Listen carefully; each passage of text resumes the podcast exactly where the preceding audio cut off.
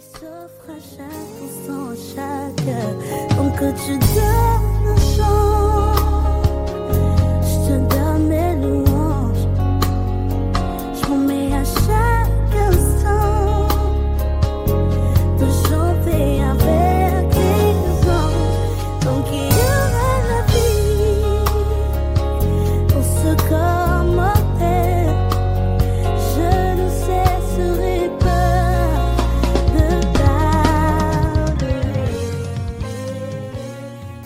Tous, j'espère que tout le monde va bien. On continue à traiter notre euh, sujet de je change d'église. Et aujourd'hui on va parler de euh, cette problématique. Je change d'église parce que j'ai eu des désaccords. Ok? Alors généralement les personnes qui changent d'église à cause des désaccords, c'est parce qu'elles ont eu des désaccords avec des responsables. Euh, il est un peu... Enfin c'est pas souvent la norme que des personnes qui ont des désaccords avec des personnes lambda de l'assemblée vont changer d'église. Parfois ça peut arriver, mais euh, c'est quand même plus rare quoi.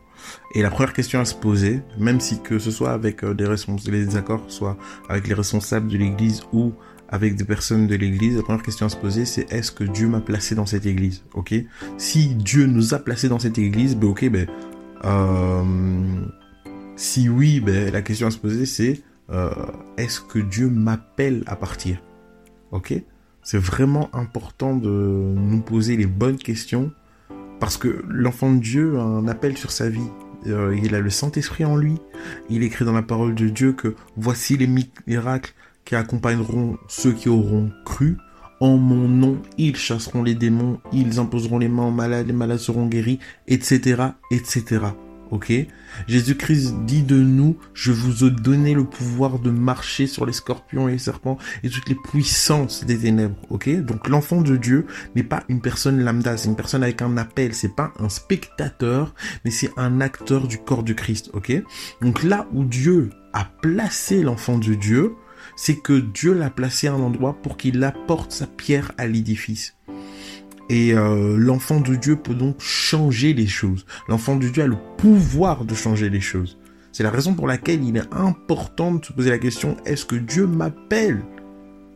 M'a placé finalement dans cette église Ok? Et est-ce que ce désaccord-là que j'ai, est-ce que ça va changer quelque chose à mon appel? Non Ça change rien à ton appel. Ce désaccord ne change rien à ton appel. Donc la réelle question, c'est de savoir si euh, tu as fini ton boulot dans cette église ou pas. Si t'as pas fini ton boulot, ben ce désaccord ne doit en rien te freiner dans la poursuite du boulot. Maintenant, je dis pas que ça va être facile. Hein. Euh, ce qui va se passer, c'est que tu devras plier les genoux. Euh, si, surtout si c'est un responsable, c'est un pasteur, etc., tu devras plier les genoux et implorer que Dieu t'accorde la victoire. Ok? Ce seront des moments de tribulation, ce seront des moments difficiles où tu seras obligé de te soumettre à des discussions qui ne te plaisent pas. Tu vas sûrement pleurer devant le Seigneur, ça sera un combat. Mais sans cette période-là, il n'y aura pas le triomphe, pardon, le triomphe de l'œuvre de Dieu. Et vu que toi, en tant qu'enfant de Dieu, le mandat, tu l'as reçu de Dieu, et que ton but à toi, en tant qu'enfant de Dieu, c'est que la gloire de Dieu s'éclate, mais c'est pour ça que tu vas payer le prix, en fait. C'est pour ça que tu vas endurer ces souffrances-là. Pour que l'œuvre de Dieu soit manifeste. Faudra que tu uses de patience, faudra que tu pleures devant l'éternel, faudra que tu serres les dents. Mais si tu ne fais pas ça, sa gloire n'éclatera jamais. Ok? Et puisqu'on vit pour lui, et qu'on veut que ça soit, on veut que sa gloire éclate, c'est pour ça qu'on paye le prix, ok? Beaucoup de gens, ils partent après un désaccord, après euh, un problème par manque de révélation réellement euh, sur le fait qu'ils étaient peut-être la solution à ce problème-là. Dieu te permet de vivre quelque chose, permet que tu mettes en évidence un problème, peut-être parce que c'est toi la solution de ce problème-là.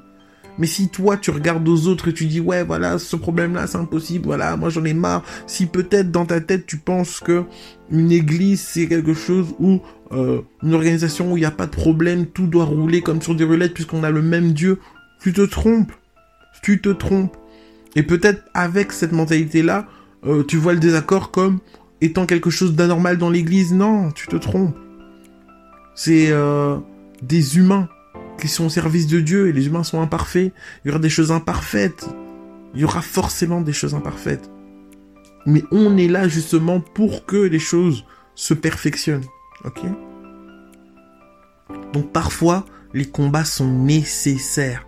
Je dirais parfois, même souvent dans notre vie de tous les jours, les combats sont nécessaires. Donc on doit bien euh, prier, on doit bien être connecté pour comprendre la situation. Ok? Il y a parfois des, il y a parfois aussi, c'est vrai, des désaccords qui viennent d'un, d'une vision qui est complètement différente.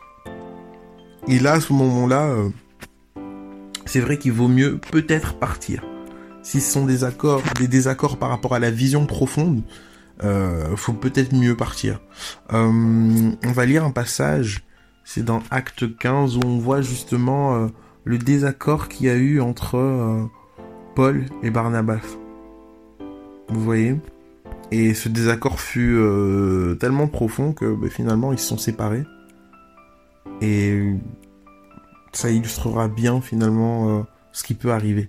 Donc, acte 15 du verset 36 à 39, ok? Après quelque temps, Paul dit à Barnabas, Partons refaire le tour de toutes les villes où nous avons annoncé la parole du Seigneur et rendons visite aux frères pour voir ce qu'ils deviennent. Mais Barnabas voulait emmener avec lui Jean, appelé aussi Marc. Et Paul estimait qu'il ne convenait pas de prendre avec eux celui qui les avait abandonnés en Pamphylie et qui ne les avait pas accompagnés dans leurs œuvres. Leur désaccord fut si profond qu'ils se séparèrent. Barnabas emmena Marc avec lui et s'embarqua pour Chypre. Paul de son côté choisit Silas et partit avec lui, après avoir été confié par les frères à la grâce du Seigneur. Ok? Donc là, on voit que c'est pas un petit désaccord qu'il y a eu entre Paul et Barnabas. C'est un désaccord, la Bible dit, un désaccord si profond qu'ils se séparèrent. Ok? Donc euh, là, voilà, ils ont, ils ont, ils ont, ils étaient pas d'accord sur la vision. Paul voulait pas emmener celui qui les avait abandonnés. Euh, Barnabas était plus en mode, il faut lui laisser une deuxième chance, etc. Euh, la vision n'était pas du tout la même. Ils se sont séparés. Donc voilà, parce qu'ils pouvaient plus cheminer ensemble. Mais si euh, c'est pas un désaccord au niveau de la vision profonde, euh, faites attention, faites extrêmement attention. Et aussi, là on voit que Paul et Barnabas ont continué à œuvrer pour Dieu. En fait, le fait qu'ils n'avaient pas la même vision que euh, Barnabas devait encadrer euh, ou sentait qu'il devait encadrer Marc, euh, Jean appelé Marc, et que Paul lui voulait uniquement aller visiter ces personnes-là sans encadrer ce jeune-là, ne les a pas empêchés de servir Dieu. Mais vous qui êtes en désaccord, regardez aussi où en est votre vie spirituelle. Si après le désaccord, vous voyez une sécheresse, ben, c'est une réponse directement divine. Vous savez que euh, vous avez certainement fait la mauvaise, vous avez certainement pris, la mauvaise décision. Ok? Parce que ni Paul ni Barnabas ont été dans une sécheresse spirituelle après leur désaccord. C'était finalement un désaccord peut-être euh, permis par Dieu pour que chacun fasse euh, ce qu'il devait faire de manière séparée. Donc voilà. Mais le maître mot pour pouvoir discerner tout ça, forcément, c'est la prière. C'est la prière qui va vous permettre de comprendre un peu euh, le pourquoi du comment. Et si, à cause de ce, est-ce que ce désaccord est un signe que vous devez partir ou ce désaccord est un combat nécessaire. Ok? Euh, Donc ça, c'est extrêmement important. Surtout, je vais aborder un point ici. Lorsque vous avez un désaccord, que ce soit avec euh, un pasteur, que ce soit avec un responsable, ne parlez pas mal d'un oin de Dieu. Ne touchez pas un oin de Dieu. Dans 1 Chronique 16, 22, on voit ne touchez pas à un oin de Dieu, ok? Soit un pasteur que je sais qu'importe la personne avec qui vous avez le désaccord, n'allez pas mettre votre langue sur cette personne-là, ok? Ça c'est pour avoir des problèmes pour rien. Chaque église a ses problèmes, chaque personne, voilà, euh, ce sont des, des organisations avec des humains, donc chaque église a ses problèmes, euh, et ces problèmes méritent des solutions. Et ces solutions doivent être apportées par leurs enfants. Et ok Par les enfants de Dieu. Et euh, gloire à Dieu, vous êtes un enfant de Dieu, donc vous êtes une solution potentielle. Ok? Arrêtons d'exposer la nudité de nos assemblées. Arrêtons d'exposer la nudité de nos pères. Arrêtons ça. C'est vraiment problématique, ok? Si vous n'avez pas l'intention de, de, trouver une solution et si vous n'avez pas du tout envie de protéger finalement des membres de votre communauté, euh, votre responsable, etc., vous n'avez pas envie d'éclabousser votre église, mais que la seule chose que vous avez envie c'est déverser votre frustration, sachez que vous êtes dans la médisance, ok? Et là je fais un petit point sur la médisance.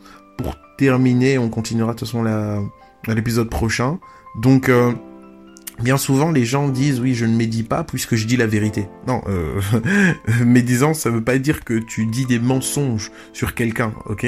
La médisance signifie que tu dis des choses qui sont de l'ordre du dénigrement, qui sont de l'ordre euh, de, des, des accusations, Et pour mieux comprendre peut-être le mot médisance, il faut voir le contraire de médisance. Le contraire de médisance, c'est faire l'éloge de quelqu'un, faire l'apologie de quelqu'un, complimenter quelqu'un. Ok. Donc c'est pas parce c'est pas parce que euh, tu dis euh, la vérité que tu ne médis pas, ok. Euh, Tu peux donner ton avis, tu peux avoir un avis négatif, ton avis négatif peut être considéré comme de la médisance parfois, ok Donc soyons extrêmement prudents lorsqu'on parle de serviteur de Dieu. arrêtons d'avoir cette facilité de dire ah oui ce serviteur là franchement il a fait ça ça ça moi je suis pas d'accord oh calme-toi va pas mettre ta langue là-bas ok? Parce que Dieu euh, chérit ses, euh, ses oins et euh, faut vraiment qu'on fasse attention. On va parler de toute façon dans l'épisode prochain plus en détail de tout ça, de ces personnes qui mettent la langue finalement sur les oins de Dieu. C'est extrêmement dangereux. Extrêmement dangereux. Passons une excellente journée en Jésus.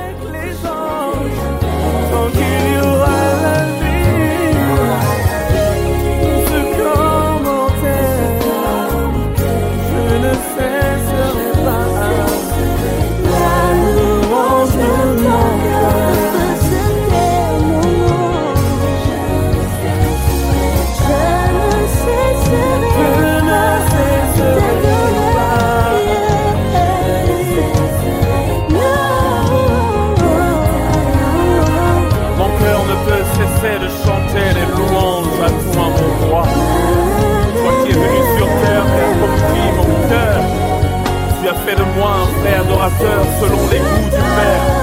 Je viens t'offrir ma vie comme un parfum de bon odeur et te dire, oh Dieu, tu es le plus beau de tous les fils de l'homme.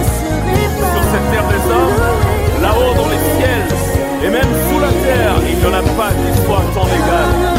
Et tant que ton ciel sera ouvert, tant que tes bénédictions descendront sur terre, mon adoration ne manquera jamais de s'élever vers le ciel.